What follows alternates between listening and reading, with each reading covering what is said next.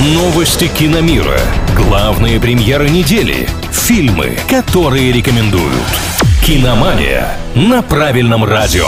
Привет всем любителям большого кино, с вами Илья Андреев. Заслуженная награда Джексона и впечатляющие сборы «Форсажа». Сегодня об этом.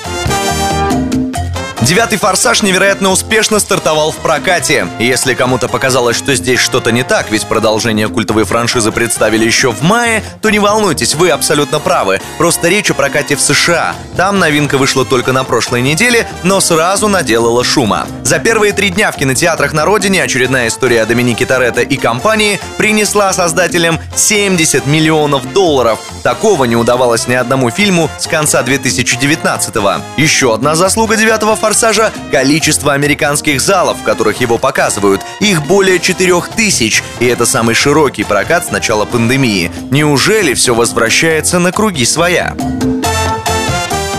Сэмюэль Л. Джексон впервые в карьере удостоится Оскара. Речь о почетной награде за вклад в киноиндустрию. В свои 72 суперстар снялся в почти 200 фильмах, однако за все это время лишь раз был номинирован на приз Американской киноакадемии. Дело было в далеком 95-м. Тогда Джексон претендовал на победу в категории «Лучшая роль второго плана» за работу в тарантиновском криминальном чтиве. В тот раз Сэм остался без статуэтки, но зато теперь он ее точно получит без всякой интриги.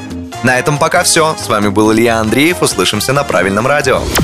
Киномания на правильном радио.